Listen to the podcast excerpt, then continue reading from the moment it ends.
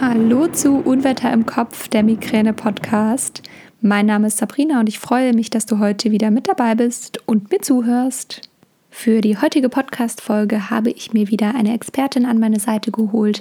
Das ist heute Frau Dr. Israel Willner aus Berlin und wir sprechen über das Thema CGRP-Antikörper als vorbeugende Migränebehandlung. Und ich möchte jetzt auch gar nicht so viel vorweggreifen. Ich wünsche dir einfach ganz, ganz viel Freude bei diesem Interview. Ich freue mich sehr, dass ich heute eine sehr spannende Interviewpartnerin an meiner Seite habe. Und vielleicht können Sie sich einmal ganz kurz vorstellen, wer Sie sind und was Sie so machen. Ja, guten Tag auch von mir. Mein Name ist Dr. Heike Israel Willner. Ich bin Neurologin in Berlin, aktuell als niedergelassene Ärztin tätig, äh, habe aber über viele Jahre beschäftigt mich schon mit dem Thema Kopfschmerzen und habe zuvor an der Charité im über 15 Jahre im Kopfschmerzzentrum gearbeitet, also mich sehr viel mit dem Thema Kopfschmerzen beschäftigt. Mhm. Sehr passend auf jeden Fall für den Podcast. Und wir möchten heute ein bisschen mehr über das Thema Antikörper sprechen, was ja ein sehr spannendes Thema ist und auch noch sehr neu, auch wenn es jetzt schon ein paar Jahre ähm, die Methode gibt.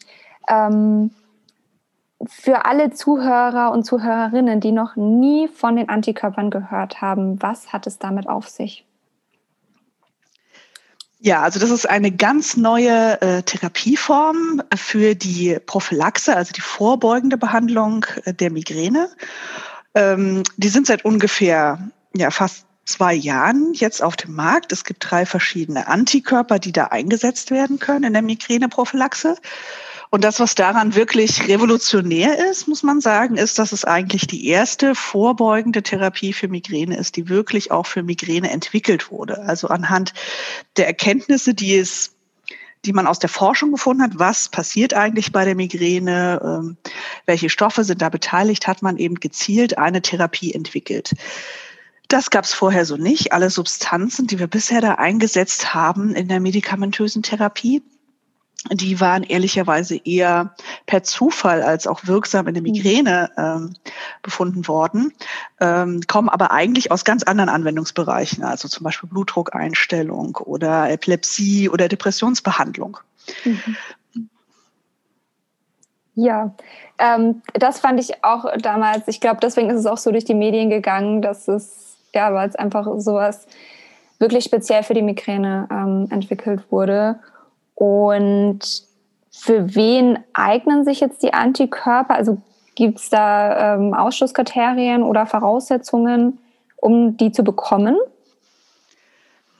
Ja, die gibt es natürlich. Ähm, vielleicht fangen wir noch mal so ein bisschen weiter vorne an. Also äh, Migräne ist ja eine sehr heterogene Erkrankung. Das heißt, es gibt manche Patienten, die haben ein, zwei Attacken im Jahr und es gibt welche, die haben eben regelmäßig jeden Monat Attacken.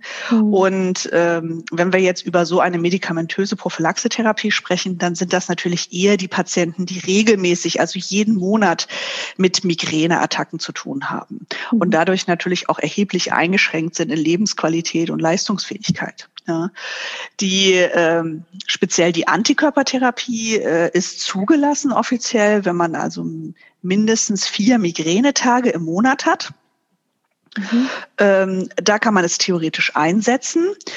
Äh, man muss aber sagen, dass es momentan hinsichtlich der Erstattungsfähigkeit der Krankenkasse, also dass die Krankenkasse die Kosten für diese Therapie, die neu ist und auch ziemlich teuer ist, übernimmt, setzt also voraus, dass man die bisherigen Therapien, die also in der Regel alle Tablettenformen äh, waren, mhm. ähm, ausprobiert hat oder sie aufgrund anderer Erkrankungen nicht einnehmen kann.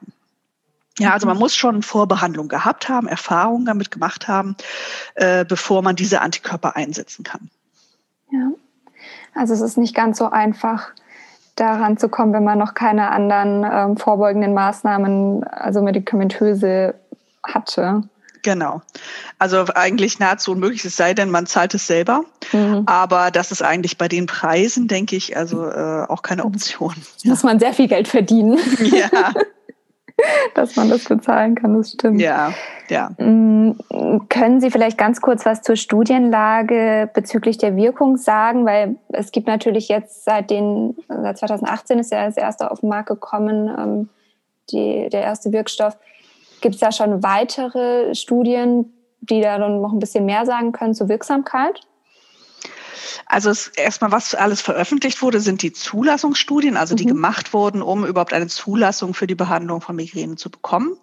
Und ähm, es gibt ja inzwischen drei Antikörper, mhm. die alle, ähm, kann man fast sagen, ähnliche Daten produziert haben. Also man hat verschiedene Migränepatienten untersucht. Also zum einen erstmal sogenannte episodische Migräne. Das heißt also, man hat ähm, äh, regelmäßig Migräne, aber eben unter 14 oder unter 15 Migränetagen pro mhm. Monat. Das wäre episodische Migräne. Dann gibt es die chronische Migräne. Das bedeutet, man hat 15 Kopfschmerztage und mehr im Monat. Also das sind zwei unterschiedliche Gruppen, mhm. die man da untersucht hat. Und man kann sich natürlich vorstellen, dass Patienten, die chronische Migräne haben, natürlich sehr viel äh, schwerer betroffen sind und vielleicht auch schwerer zu therapieren sind, als wenn man jetzt äh, viermal Migräne im Monat hat, mhm. mit einer episodischen Migräne. Also diese zwei unterschiedlichen Gruppen hat man untersucht. Und dann hat man auch noch Patienten untersucht, die eben schon Vortherapien hatten, also andere Prophylaxe-Medikamente eingenommen haben, die nicht gewirkt haben oder nicht vertragen wurden und deshalb ähm, beendet wurden, wie gut die denn ansprechen.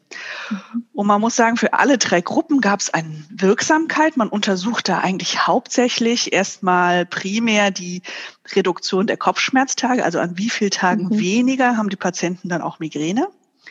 Und ähm, dann kann man auch sagen, das Ziel einer Prophylaxe ist ja eigentlich, äh, dass man die Anzahl der Kopfschmerztage halbiert, erstmal so primär. Und äh, das ist dann die sogenannte 50 Prozent Responderrate, also wie viele Patienten haben 50 Prozent Reduktion ihrer Migränetage. Und da kann man sagen, so allein erstmal aus den Studien, das sind ähm, bei den episodischen Migränepatienten eben circa 60 Prozent. Mhm. Und bei den Patienten mit der chronischen Migräne, die also schwerer betroffen sind, sind das zwischen 40 und 50 Prozent, die jetzt in den Studien mit Antikörpern behandelt wurden. Mhm. Bei den Patienten, die ähm, schon andere erfolglose Vortherapien hatten, lag es auch bei ungefähr 50 Prozent. Okay. Also 50 Prozent dieser Patienten haben in, über einem Beobachtungszeitraum, der in der Regel eben ähm, drei Monate oder auch manchmal sechs Monate ging, ähm, eben eine 50 Prozent der Patienten haben eine 50, äh, Halbierung ihrer Kopfschmerztage gehabt. Okay. Man untersucht dann natürlich auch noch andere Sachen, also wie hat sich die Intensität der Kopfschmerzen verändert, wie ist der Schmerzmittelverbrauch gesunken und auch so bestimmte Lebensqualitätsfragebögen äh, sind damit gemacht worden und in allen ähm, diesen Bereichen ähm, gibt es eben auch signifikante Verbesserungen unter Antikörpertherapie.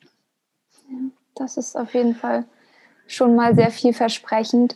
Gibt es da inzwischen auch schon Berichte oder ich weiß nicht, Studien glaube ich noch nicht, aber vielleicht Erfahrungswerte, wenn die, der eine Wirkstoff nicht gewirkt hat bei einem Patienten oder einer Patientin, ob dann ein anderer Wirkstoff wirkt? Andere, oder kann man sagen, Anti hm. oder kann man wirklich sagen, dass okay, wenn ein Antikörper nicht wirkt, dann wirken alle drei nicht?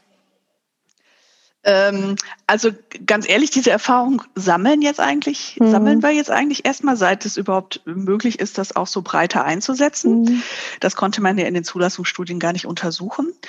Und ähm, da ist es tatsächlich so, dass von diesen drei Antikörpern so zwei unterschiedliche Mechanismen äh, äh, zugrunde liegen. Also das eine ist ein ein Antikörper gegen einen Rezeptor, wo ein bestimmtes Protein andockt. Und ähm, die anderen beiden sind Antikörper gegen das Protein selber und nicht gegen den Rezeptor. Und das sind mhm. zumindest zwei Unterschiede, wo man sagen könnte, naja, vielleicht kann man da auch einen Wirkunterschied erwarten. Das ist bisher lange noch nicht klar, mhm. ähm, ob das sich eben in der Wirkung auch unterscheidet. Und wenn man kein Ansprechen hat auf diese auf den einen Antikörper könnte man zumindest von dem von den anderen, quasi mit dem anderen Wirkprinzip, ähm, auch nochmal einen Versuch machen. Ja. Mhm. Man muss aber sagen, also alles, was ich jetzt auch über die Daten gesagt habe, die Studiendaten, das sind natürlich, ähm, sag ich mal, ganz besondere Patienten, die hatten sonst ja auch gar keine anderen Erkrankungen und waren mhm. eben explizit für die Studien ausgesucht. Das hat nicht so viel zu tun mit den Patienten, die man so jeden Tag sieht. Ja. Mhm. Und ähm, die Erfahrungen in der Praxis sind eigentlich schon auch sogar noch etwas besser von der Wirksamkeit okay. der Medikamente her. Ja. Okay, das ist ja spannend. Und was zumindestens jetzt auch, glaube ich, ein großer Vorteil von diesen Medikamenten sind, dass es nicht Tabletten sind, die man täglich einnehmen muss, was halt mhm. für viele ja zumeist junge Patienten auch sehr unangenehm ist, sondern eine Injektion, die man sich selber geben kann über einen Pen alle vier Wochen. Mhm und dadurch natürlich auch viel seltener anzuwenden ist und die Nebenwirkungsraten relativ gering sind, um nicht zu sagen sehr gering sind. Und das ist auch ein großer Vorteil zu den Tablettenformen, die wir haben, mhm. die doch alle eher ein ungünstiges Nebenwirkungsprofil haben. Und ähm, glaube ich, das ist auch ein wichtiger Punkt, dass man sagen kann, auch die Verträglichkeit ist deutlich besser eigentlich, ja. Mhm. als, äh, als das von den, bis, bei den bisherigen Substanzen war. Ja. Das wäre nämlich jetzt meine nächste Frage noch gewesen mit den Nebenwirkungen. Gut, dass Sie es ansprechen, weil das ist ja auch das, was man immer hört, dass die Nebenwirkungen eben so gering sind. Ähm, Gibt es da inzwischen auch aus der Praxis noch ein bisschen, bisschen mehr Informationen oder kann man wirklich sagen, also die Nebenwirkungen sind im Vergleich zu allen anderen Medikamenten, die vorbeugend eingesetzt werden, wirklich sehr gering? Also die Nebenwirkungen sind sehr gering, mhm. ja, also die man jetzt unmittelbar hat durch die Anwendung des Präparats. Mhm. Ähm, man muss äh, natürlich dazu sagen, dass man aktuell jetzt überhaupt noch nicht ausreichende Informationen hat zu Langzeitnebenwirkungen, mhm. die so eine Therapie auch haben kann. Ähm, aus diesen ganzen Zulassungsstudien, die sind ja teilweise auch über mehrere Jahre, längstens also sogar fünf Jahre und sieben Jahre gelaufen. Da haben wir schon erste Daten, dass es eben über den Zeitraum von fünf Jahren jetzt keinen Hinweis auf ähm, seltenere oder Langzeitnebenwirkungen gibt. Aber das ist sicherlich noch ein zu kurzer Zeitraum, als dass man da zu einer ja, abgeschlossenen Meinung kommen kann mhm. oder Einschätzung kommen kann hinsichtlich der Langzeitnebenwirkungen. Ja. ja, ich denke, da muss man einfach noch ein paar Jahre abwarten. Ja, aber ich meine, so in der un unmittelbaren Anwendung muss man ganz ehrlich sagen, ist das schon ein massiver Unterschied für die Patienten. Wir haben ja vielfach sehr junge, anderweitig sehr gesunde Patienten und man muss mhm. ganz ehrlich sagen, die ähm, Toleranz gegenüber Nebenwirkungen und so ist natürlich auch in der Regel viel geringer, als wenn ich jetzt schon älter bin und sowieso gewöhnt bin, Medikamente zu nehmen. Mhm, ja. Stimmt, ja. Und ähm, das ist auch nochmal ein ganz, ganz wichtiger Faktor, denke ich. Ja, auf jeden Fall. Ähm, ja, ähm, ich, ich kann mir trotzdem vorstellen, weil es noch keine Langzeitstudien gibt, dass da einige Menschen ein bisschen skeptisch gegenüber sind. Was würden Sie diesen Menschen raten, einfach auszuprobieren oder da doch noch ein bisschen abzuwarten? Also ich glaube, das kommt auch so ein bisschen drauf an, was man selber noch für andere Erkrankungen hat. Mhm.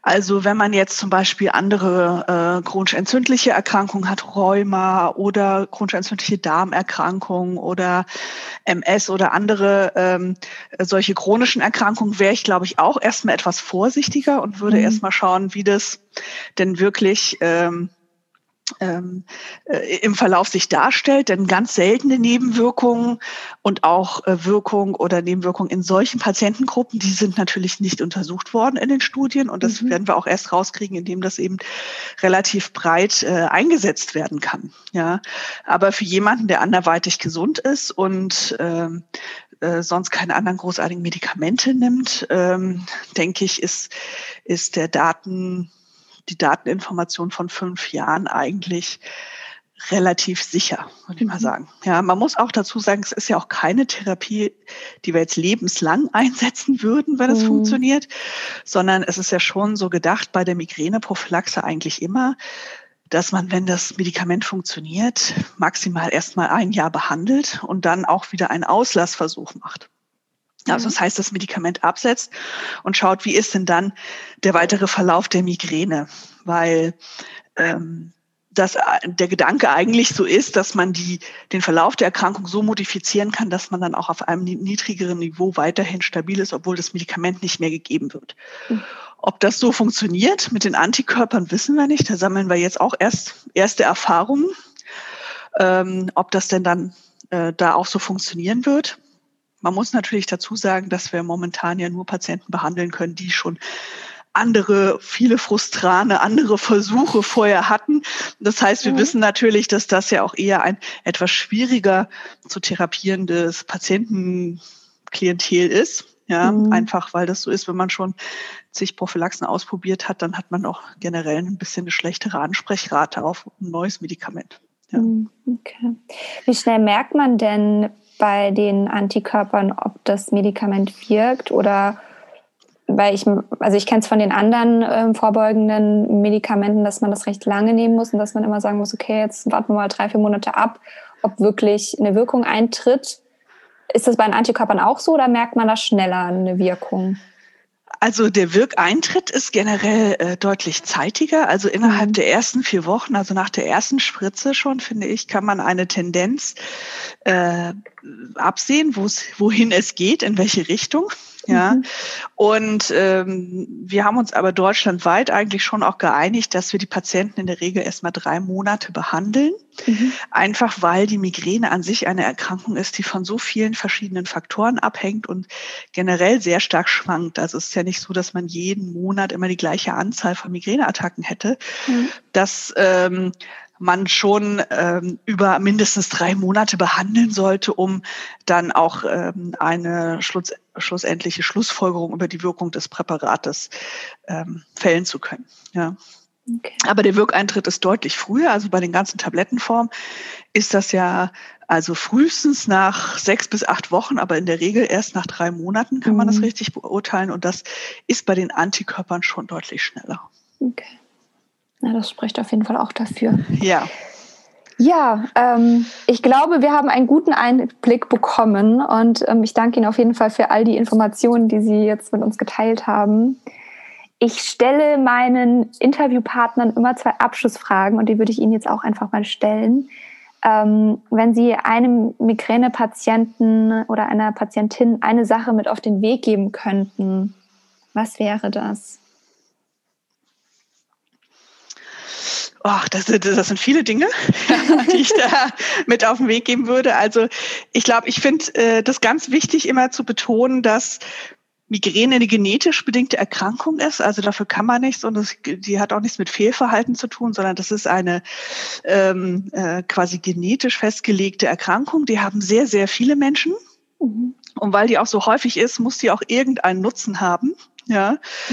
Und äh, ich glaube, was die große Kunst ist im Umgang mit der Erkrankung ist, sich damit ähm, zu arrangieren, zu erkennen, was äh, wo kann ich äh, positiven Einfluss auf die Erkrankung haben und was sollte ich lieber meiden. Und ähm, dann eben auch sich relativ frühzeitig doch in fachkundige äh, Behandlung zu begeben. Das muss vielleicht nicht dauerhaft sein, aber zumindestens, dass man einmal über die Möglichkeiten, die, der, die man in der Therapie hat, auch aufgeklärt wird. Und dann kann man ja individuell entscheiden, was genau zum eigenen Leben passt. Hm. Sehr schön, danke schön. Und was würden Sie einem Nicht-Betroffenen mit auf den Weg geben? Ähm, ja, ich glaube, Verständnis wäre, glaube ich, äh, äh, für die Erkrankung an sich wäre eine ganz, ganz wichtige Sache. Ich glaube, das, was Migränepatienten im Leben niemals hören möchten oder auch echt überhaupt gar nicht brauchen, sind irgendwie gute Ratschläge von extern, ähm, sondern ähm, einfach, ähm, glaube ich, unterstützen und vielleicht ab und zu ähm, äh, den anderen auch äh, äh, dahingehend vielleicht ein bisschen ausbremsen, dass, äh, äh, dass man auch auf die eigenen Ressourcen und eigene Ruhephasen und sowas achten sollte. Ja, wichtiger Punkt auf jeden Fall. Ja, ähm, ich danke Ihnen auf jeden Fall für Ihre Zeit und für all die Antworten. Ich glaube, das war sehr, sehr hilfreich für ganz viele Patienten und Patientinnen da draußen. Und ja, ähm, vielen, vielen Dank. Ja, gerne. Und damit sind wir auch schon am Ende der heutigen Podcast-Folge angekommen. Du kannst gerne mal unter den Post zur heutigen Podcast-Folge auf Instagram drunter schreiben, wie es dir gefallen hat, das Interview, ob du was mitnehmen konntest. Du findest mich bei Instagram unter Unwetter im Kopf. Und dann freue ich mich darauf, mit dir in den Austausch zu treten. Ansonsten empfehle diesen Podcast gerne weiter. Ähm, komm in meine Facebook-Gruppe, die heißt Unwetter im Kopf, der Migräneaustausch. Beantworte alle Beitrittsfragen, damit ich dich auch zulassen kann. Und ja, ich freue mich, dich an der einen oder anderen Stelle wiederzusehen. Bis dahin wünsche ich dir alles, alles Liebe. Bleib gesund und hab noch einen ganz, ganz wundervollen Tag, egal wann du diese Folge hörst. Deine Sabrina.